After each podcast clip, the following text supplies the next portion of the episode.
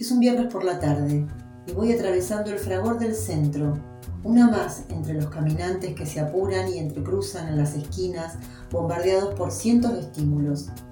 La vibrante impaciencia del tránsito, el tormento de una perforadora, la masa de edificios apretados unos contra otros y el acoso de los volanteros, esos chicos que se desviven por poner un papel en tus manos, pero pocos están dispuestos a conceder unas décimas de segundos ese minúsculo gesto de solidaridad. La mayoría avanza sin vacilar, obstinada en la determinación de llegar a donde sea, pero rápido. Afortunadamente, entre los trámites del día solo me queda uno. Un cometido doméstico, de improbable solución. Un esfuerzo tal vez inútil, al divino botón, como dirían mis tías viejas.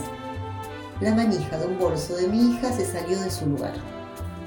El lugar es un pequeño raje del que se ha desprendido una especie de tornillo o perno o tubito o pitón. Ella amenazó con tirarlo y yo, que también soy de otra época, protesté y por tanto cargué con el bolso desmanijado dispuesta a emprender esa minúscula cruzada. De manera que, empapada todavía de frenesí ciudadano, encogidos los hombros, tensas las cervicales, alta y agitada la respiración en postura en todo opuesta al modelo que recomiendan las disciplinas orientales, me zambullo al fin en una ferretería del barrio. Poco me falta para piafar de impaciencia. Me pongo detrás de una mujer que gesticula. La ferretería es un lugar para el rodeo verbal y sobre todo para el oficio mudo. ¿Cómo explicar si no el objeto deseado? Tuerca, clavija, barreno, tarugo, chincheta, retén. Los pequeños cilindros, adminículos o artefactitos que permiten el funcionamiento de otros mecanismos más complejos en el mundo de la plomería, la electricidad o la construcción, pertenecen a un universo léxico fascinante y ajeno a uno que no es un especialista. Si hay un lugar donde faltan las palabras, es en la ferretería. Las manos y los gestos bordeando la obscenidad allí lo son todo. De manera que me detengo y observo. El ferretero. Generosos bigotes negros, guardapolvo azul oscuro. Sigue a la clienta con seriedad profesional, no se impacienta ni por un segundo y al fin da su veredicto, o sea, aplica la palabra.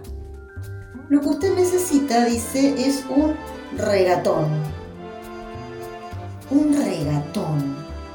La palabra en mí, que tengo cierta debilidad, espera como un bálsamo. ¿Y qué será el regatón? Me pregunto mientras aflojo los hombros, me enderezo y hago mi primera respiración larga y profunda. Me acerco curioso al mostrador y los miro son unos taponcitos de plástico para poner en las patas de los muebles y proteger el parquet o la alfombra. Descubro de inmediato que yo también necesito regatones. Los he necesitado toda la vida, sin saberlo. ¿Con qué otras cosas me sucederá lo mismo? ¿Necesidades vitales desconocidas? ¿Caminos clausurados? Empiezo a enrollarme con la idea, pero ahora los bigotes y el delantal azul se inclinan sobre mí. De manera que despliego frente a sus ojos, ya sin ningún pudor, el problema de la manija. El ferretero me dirige una mirada comprensiva. Toma la manija entre sus manos, observa los orificios, compara con la segunda manija. Esto no es un tornillo común, me dice.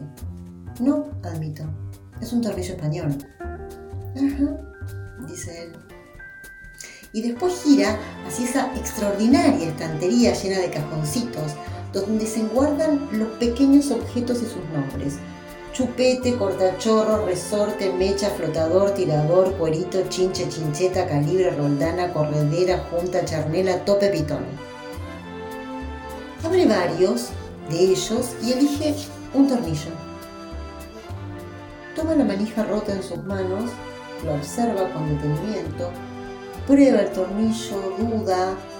Sus manos se mueven con delicadeza de relojero. Lo desecha.